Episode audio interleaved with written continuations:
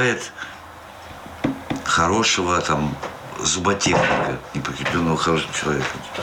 В основе всего лежит хороший человек.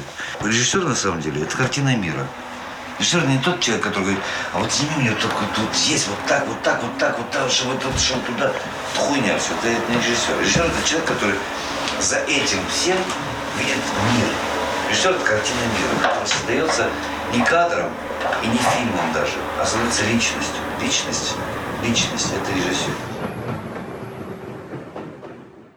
Пять лет назад в Центральноафриканской республике погиб Александр Расторгуев, российский документалист. Первые три выпуска пятого сезона нашего подкаста мы посвящаем его памяти. И при поддержке независимого издательства «Дирекцио Либера» поговорим о его фильмах и фильмах о нем.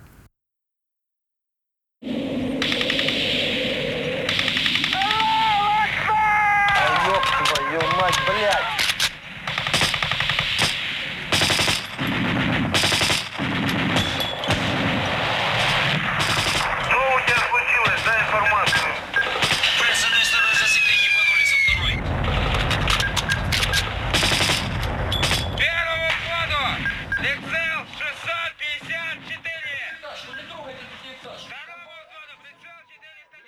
Здравствуйте, здравствуйте, и с вами, как и всегда, Синий Дог Динозавр. И сегодня у нас в гостях Иван Фурманов. Здравствуйте, Иван. Здравствуйте, Дмитрий Константинович. Здравствуйте, здравствуйте, рады вас видеть. Здравствуйте. Илья Пелецкий. Здравствуйте, Илья. Э, добрый день. Здравствуйте, здравствуйте. Здравствуйте. И Константин Спиранский, автор издания «Кинотав». Здравствуйте, Константин. Да, здрасте.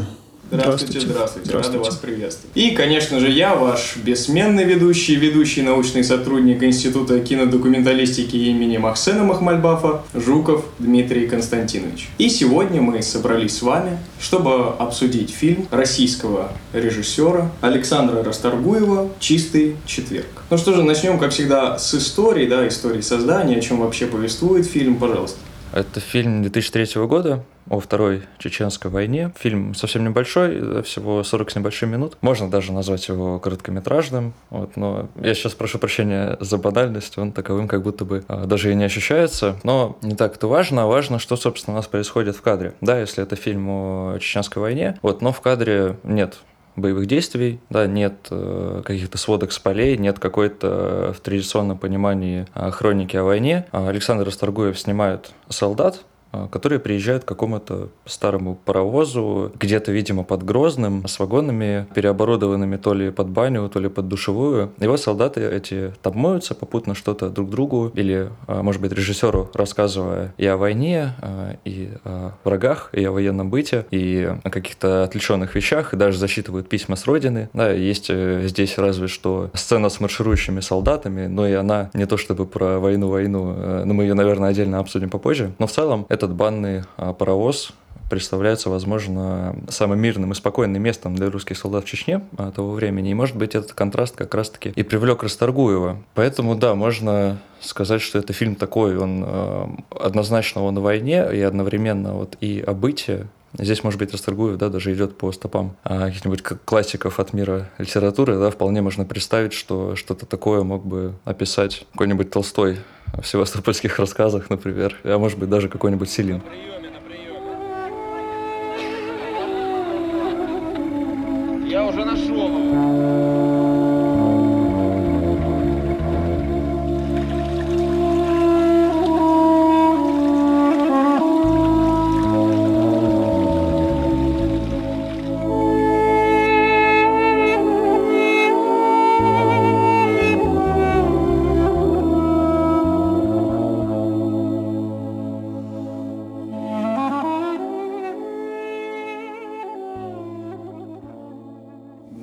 Давайте отдельно, наверное, тогда и обсудим, почему же Александр Расторгуев выбирает темой своего фильма именно мирную жизнь солдата, да, как он принимает пищу, как он стирается, как он моется, как он читает письма своих родных там и близких ему людей. Казалось бы, фильм должен был быть больше посвящен именно вот этой теме войны, которая всех беспокоила тогда, да. Ну, война это всегда какая-то животрепещущая тема, тем более для журналистской работы. Однако мы видим вот такой специфический крен Как по-вашему, с чем это связано? Я когда смотрел, не мог отделаться от э, ощущения, что, в принципе, это даже не документалка, а такое экспрессионистское художественное, такое, может быть, даже отсылающее к Леониду Андрееву где-то, или картина Мота Дикса, полотно, вот, и э, действительно много грязи, и в то же время телесности, и что-то позалиневское там есть, такая симпатия, в общем, к какому-то такому пролетарскому быту и к такой простоте, к голой жизни, вот. И через это, конечно, через близкое, наверное, нам всем и всем понятное, и тем более это только начало нулевых, люди, в принципе, и в своем-то быту не военном еще не, не так давно жили подобным образом. И это очень всем знакомо, и все зрители этого фильма могли бы моментально как-то опознать своих соседей или там своих детей или своих друзей и разговаривали они также. То есть принципе, я, может быть, э, как бы младше этих героев фильма, но в моем 18-20-летии примерно так все э, разговаривали. Упоминание Пазолини Константином вот, примечательное, что ведь и у него а, есть фильмы, посвященные христианской тематике, да, и здесь у нас чистый четверг, определенно это символ да, ну, мне еще почему э, как бы всплыл э, Пазолини, э, скорее вот с его симпатией к такому тоже пролетарскому низу, к простым людям, чей удел, в общем, кому не посчастливилось, в общем, в жизни. То есть, если сравнивать время, да, вспоминать 2003 год, ведь в России это как раз только самый расцвет гламура, там какие-то клубы, в общем, люди начали жить хорошо, стало, значит, э, много долларов за баррель, а те, кому не повезло, вот их отправили в грязь, как бы месить грязь в Чечню. И, безусловно, тут вот симпатии бы, например,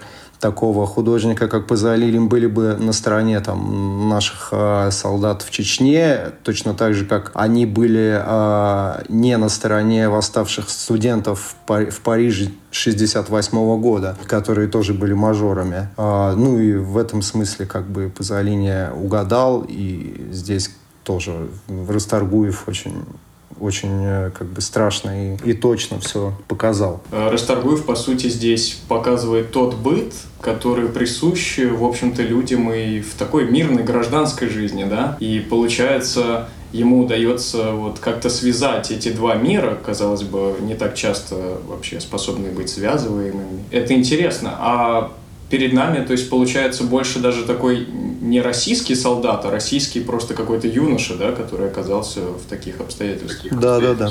А, интересный момент как-то соотнести это с творчеством Балабанова, да, особенно с его фильмом «Брат».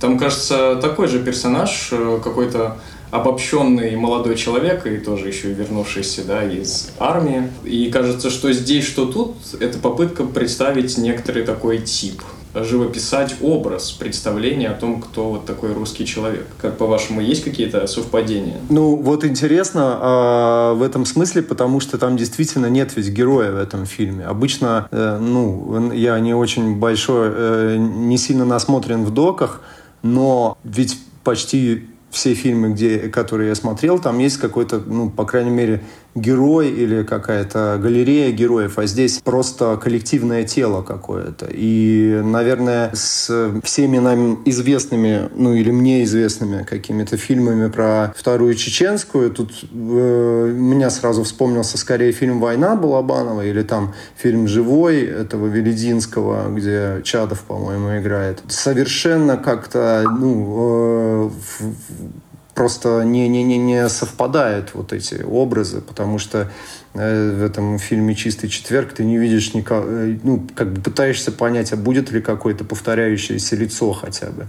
Но нет, э, и ни голоса, ни лицо, все это просто сливается в какой-то коллективный ком, и очень сильно как-то именно как в экспрессии через это про проявляется. То есть, видимо, вот через эту экспрессию, не знаю, там, как я упоминал вот Дикса, вот у него есть а, знаменитая картина там из Первой мировой, где люди в противогаз рассказах. Вот, и что-то подобное такое, без, обезличенное, а, лицо людей, э, ну, молодых э, солдат, которые, судьба которых нам, они неизвестно откуда пришли, неизвестно, как она закончится.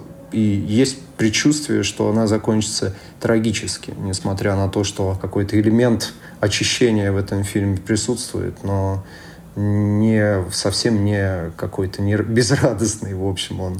Ну да, и здесь, э, кстати, что касается этой драматической подоплеки, может быть, какой-то драматической структуры, можно сказать о том, что фильм ведь находится между двух сообщений о том, что разбился вертолет после съемок, чуть-чуть после съемок этого фильма, и как раз в этом вертолете должен был лететь Расторгуев, э, но не полетел в итоге. И в этом вертолете летели солдаты, многие из тех, кто в этом фильме показан. Этот вертолет был сбит ракетой из земли, он упал на минное поле, и Расторгуев видел, как солдаты по этому минному полю пытались вернуться обратно, и они взрывались. В общем, ну, какая-то была очень страшная сцена. И в конце чистого четверга, как я понимаю, идет э, то ли записи переговоров вот с этой катастрофы, то ли еще что-то, то есть там монтажом наложено.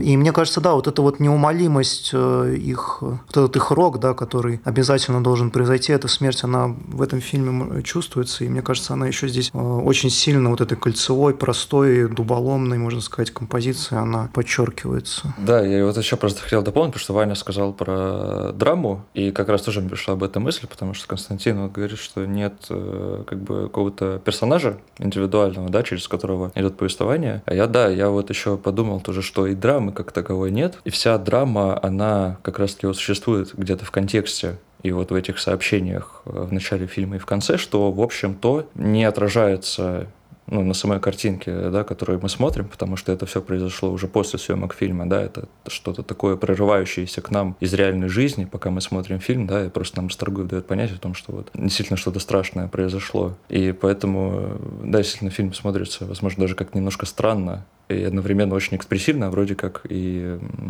ничего и страшного там не происходит. Да и в целом, в общем-то, как будто ничего не происходит, но это, кажется, скорее иллюзия. Ром, ты не обижайся, но мне трудно тебя ждать. А ведь тебя не провожала, а это твоя большая ошибка. Я хочу, чтобы ты мне написал свое мнение. Это нельзя. Да давай, давай, давай. Ну здесь это нельзя читать, понимаешь? Ром, я 9 мая тебе не дала. Любимому человеку. Рома, чем ты реже пишешь, тем мне больше гулять хочется. Знаешь, если честно, я боюсь иногда твоего прихода.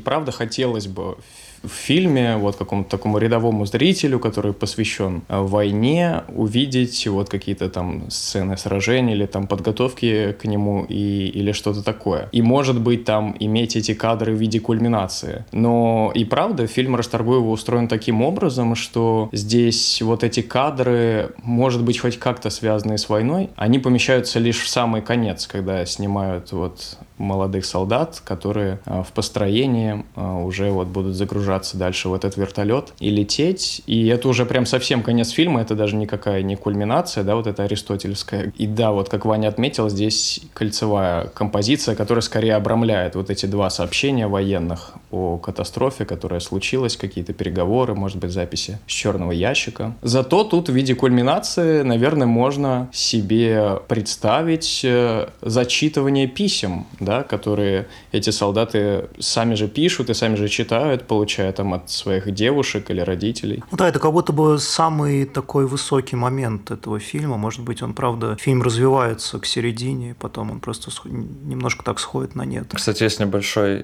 инсайт, который я прочитал в книжке про Расторгуева, о том, что он, Расторгуев был вообще очень против того, чтобы вставлять эту читку писем в фильм. И, по-моему, ассистент его на этом настоял. И они вот так все выпустили. И потом потом он тоже об этом пожалел, говорит, нет, все-таки он был прав, как-то пошло получилось, в общем, не надо было.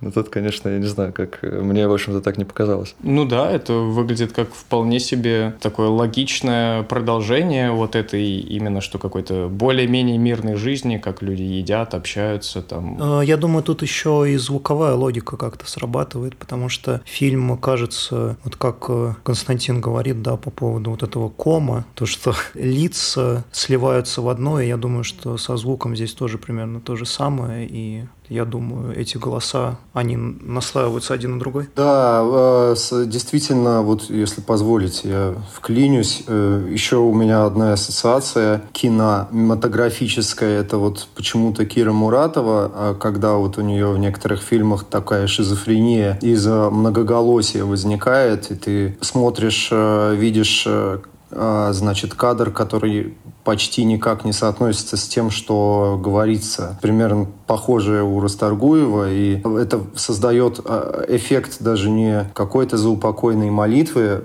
что мы знаем, а, возможно, люди, которые зачитывают эти письма, погибли, но даже какой-то, ну, там, каких-то, там, не знаю, замогильного голоса или какого-то шизофренического, тоже многоголосия, вот. И это тоже художественный прием, будто бы не воспринимающийся как э, документалистика. Вот. И целиком, вот еще раз у меня ощущение от этого фильма не как документального, а как вот именно от многослойного а художественного такого многообразного фильма, именно художественного.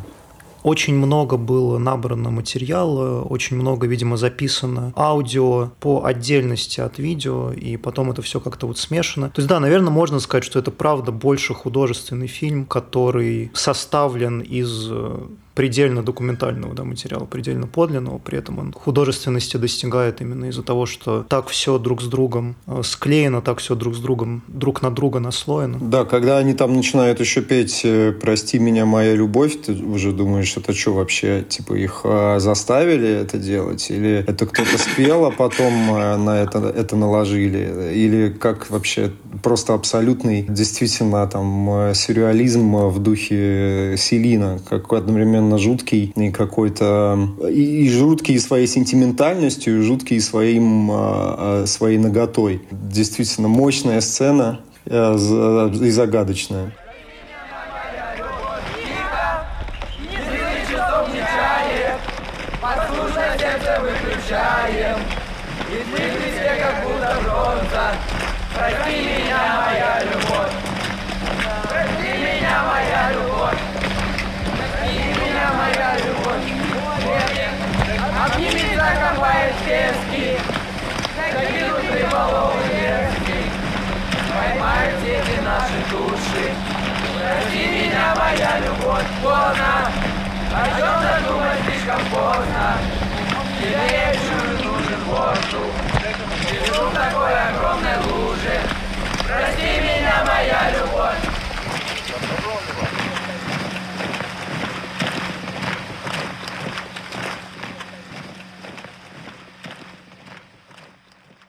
Да, я, я просто много вот об этом думал. Вообще, мне кажется, из этой сцены этот выпуск э, родился в целом, или замысел этого выпуска. То есть в чем была моя мысль? В том, что у меня долго идет размышление по поводу того, как сформулировать образ, очень простой образ России. Потому что вот мы упоминали здесь, вы, Константин, упоминали здесь Пазолини. Мне кажется, что у Пазолини получилось э, создать э, национальный фильм. В том же Евангелии да, от Матфея там новозаветные вот эти вот лица. И, кстати, Алича Рарвахер тоже, которая сняла недавно и «Чудеса», там, и «Счастливого Лазаря», мне кажется, она тоже примерно так же делает в Италии. То же самое мы можем найти в Германии, то же самое мы можем найти в Дании. Такие же примерно фильмы, которые находят какой-то очень простой, э, действенный образ, который бы связан был с э, этой страной, э, с этим пространством, даже, наверное, можно так сказать, чтобы осторожнее. И что касается России, меня поразило то, как э, Балабанов, мне кажется, как раз в Грузии 200 нашел этот образ. Он связан с моментом, когда маньяк везет девушку на мотоцикле, и в этот момент играет песня «Плод» Юрия Лозы. И это очень, это очень такой жирный момент, очень толстый, да, вот именно вот в этом противопоставлении, сюрреалистический. Он очень известный, о нем все знают. Противопоставление очень простое. Но мне кажется, что как раз вот это вот несоответствие ужаса, который творится на поверхности, и, там, не знаю, какой-то культуры очень светлой, какой-то поэзии, да, очень светлой, которая происходит параллельно с этим. Вот это несоответствие, оно как раз и может быть э, тем самым образом, который связан с пространством, которое называется Россия. И вполне возможно, что этот образ, он именно потому может появиться, потому что Россия – это большое пространство, и в одном ее конце происходит война, да, а в другом конце Земфира пишет э, первые свои альбомы и «Прости меня, моя любовь», да, и все это смешивается. Человек, который услышал эту песню, он едет на войну, и он переносит ее туда, и ужас смешивается с гламуром, как вы говорите, да, там 2000-е годы. А, я вот тоже добавлю немножко, эм, ну, скорее по мотивам того, что вы сказали. Да, это у Балабанова, мне тоже, наверное, все помнят эту сцену из «Груза 200». Мне больше кажется, что вот лично для меня, да, вот э, Балабанов это, наверное, последний, единственный, может быть, э, постсоветский великий режиссер, который действительно обладал мощной интуицией. И вот э, самая такая вот э, концентрированная, что ли, Россия, да, если поз будет позволено так спекулятивно выразиться, она в фильме «Я тоже хочу», да, «Я тоже хочу» в последнем фильме Балабанова больше, uh-huh. потому что вот в этой сцене с маньяком и девушкой видится скорее разложение позднего совка, чем а, какой-то образ России, скажем. То есть э, это именно такое индифферентное, усталое какое-то общество э, и такое, типа, а, вот ведь эта песня Юрия Лозы, она у меня связана с таким равнодушием, каким-то э, прекраснодушным наплевательством таким. То есть она из из каждой радиоточки играла. Вот приходишь какой-то, ну, условно говоря, там, не знаю, к бабушке или к родственникам, там, которые, ну, в общем, занимаются ничем, бездельничают в выходной день, там, этот Юрий Лоза, осточертевший. Вот все вот такое настроение как бы равнодушия тотального, оно вот в этой песне. Вот, в принципе, вот в этом фильме, да, я тоже хочу, э, для меня а, то есть если бы мне там сказали и дали на раздумье там 30 секунд, я бы сказал, что вот Россия это э, фильм «Я тоже хочу». Вот это, как бы, во-первых, ве, э, ну, собственно, вера в чудо, да, вера в бессмертие, такая, ну, в хорошем смысле юродство, да, то есть это погоня за какой-то непонятной вообще идеей, э, за каким-то непонятным образом, за чем-то недостижимым, за какой-то просто там клочком какого-то, э, не знаю, одеяла волшебного или и ну в общем что-то такое одновременно ветхое, чудодейственное и красивое по-своему. То есть вот этот мрачный образ меня даже это немножко расстроило, что вы сказали, что это образ России. Я все-таки не хотел бы так видеть такой видеть Россию, да, как бы маньяк, который везет свою жертву, это ужасно. Вот, а я тоже хочу, это просто лучший, во-первых, на мой взгляд, фильм Балабанова, во-вторых, это такой светлый фильм, который дает надежду, и, ну, его завещание, может быть, если, если можно так сказать, от его имени. Да, но э, я не имею в виду э, буквально ту сцену, что та сцена – это образ России. Я скорее имею в виду образ России – это вот это вот усилие, которое делает Балабанов во время монтажа, да, когда он накладывает на эту сцену эту песню, которая мне просто кажется по по, по, по своему содержанию, да, какой-то как бы светлый. И мне кажется, что в я тоже хочу, примерно то же самое происходит, потому что ведь они стоят, они стоят перед этой церковью и ждут этого чуда. Это тоже вот какой-то стук в двери, да, стук в какие-то небесные врата, практически отчаянный, даже попытка вот э, какой-то победы да, над, э, над роком, не знаю, над э, какой-то безнадежностью, еще чего, и еще чем-то. Что мне кажется, как раз в этом, в этом плане и э, Расторгуев здесь тоже что-то что такое пытается, пытается сделать, даже не знаю. И, это, и, и именно поэтому это выглядит жутко, с одной стороны, а с другой стороны это очень человечно. Круто, что Земфиру пели, пели. Сейчас бы Макса Коржа какого-нибудь или э, что там, Федука пели бы. Хлопья летят наверх. Да-да. Да, я хотел сказать про вот это ваше замечание об ощущении надвигающейся катастрофы. А как, кстати, вам кажется, такое ощущение, оно чтобы его испытать, нужно быть именно что гражданином РФ и быть вовлеченным вот в эту всю траекторию историческую, или даже какому-то иностранцу, который смотрит этот фильм, принципе, у него есть субтитры английские у этого фильма, да, как известно. Или иностранцу это тоже доступно? Есть здесь какая-то разница? Я думаю, что абсолютно доступно, да. Вот, ну, вот как «Красный смех» Леонида Андреева. Там же вообще непонятно, что это про Первую мировую войну, в общем. Так же, как и, а, так же и этот фильм очень, ну, мне кажется, он самостоятельный, вот, и, и даже его можно рассматривать не как фильм о Второй Чеченской войне, а как э, такое отдельное, отдельный эпизод, э, в общем, человеческой, не знаю, участи какой-то, метафоры, вот, аллегории. Ну да, я, я, я действительно абсолютно согласен, потому что война это в целом такой феномен, и даже, наверное, в этом смысле это образ какой-то, и тут даже не так важно порой бывает в искусстве, какая именно война, но сама война как факт, это уже достаточный фон.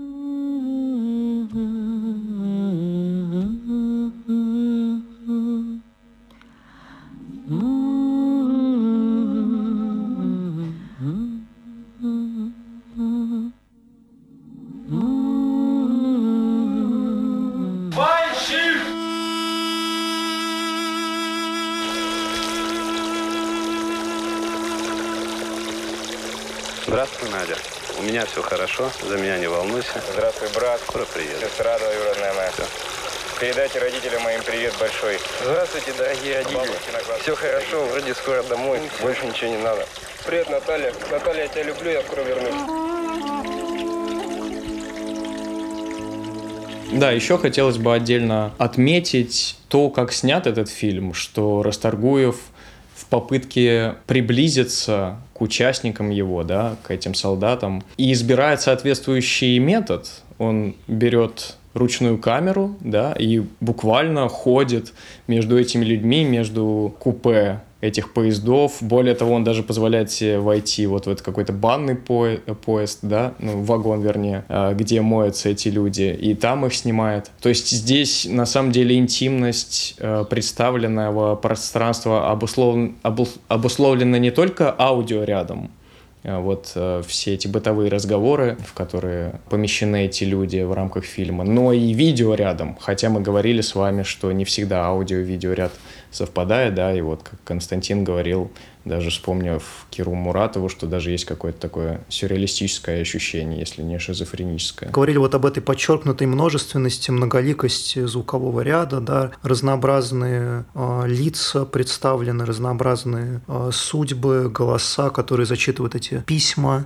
подчеркнутая такая близость оператора, режиссера к происходящим событиям. Можно сказать, что фильм как бы снят достаточно ну, демократично. Такая победа над, над авторитарностью в каком-то смысле в, в методах. Был такой цикл Михаила Сухотина поэт русский. Цикл назывался «Стихи о первой чеченской кампании». И я сразу же вспомнил об этом цикле, когда посмотрел фильм «Чистый четверг», потому что мне показалось, что «Чистый четверг» вполне вот в этом духе сделан, то есть вполне вот э, в духе этих веяний. А что там за веяния? Веяния такие, что Сухотин решил э, написать политическую поэзию, но поэзию аккуратную. То есть это стихи о первой чеченской кампании, которые составлены из сводок военных, которые составлены из э, телевизионных всяческих фраз, из каких-то какой-то found poetry, да, который он там, там так или иначе находил в тех или иных местах. И в итоге создается вот такое да, ощущение э, совместного э, высказывания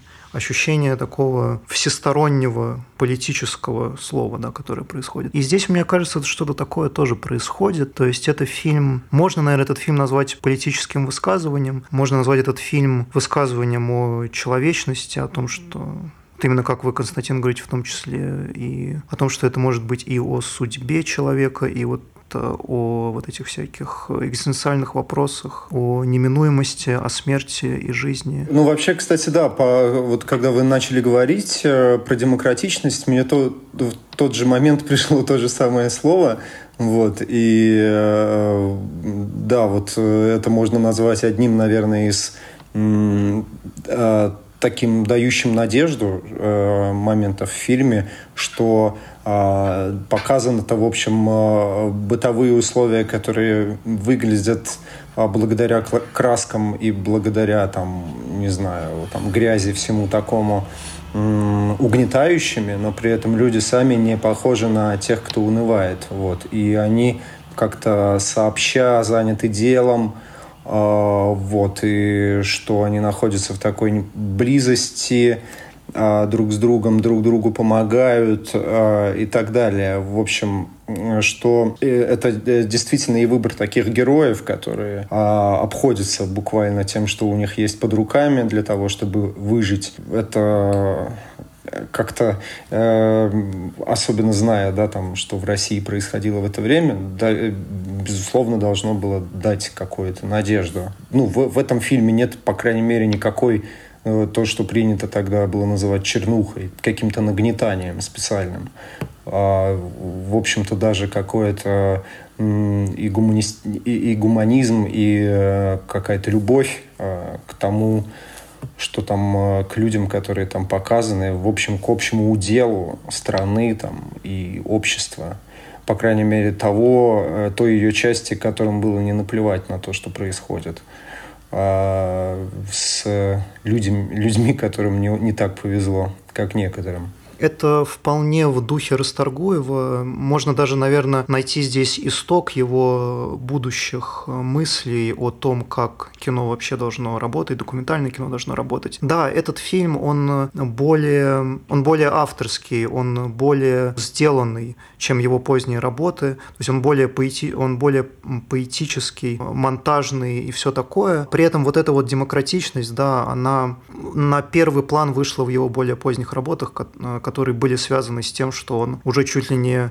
камеру отдавал другим людям, да, простым людям, э, они снимали свои фильмы. То есть это вот такое, такая его утопия о том, как должно сниматься кино, что кино это такое коллективное э, действие.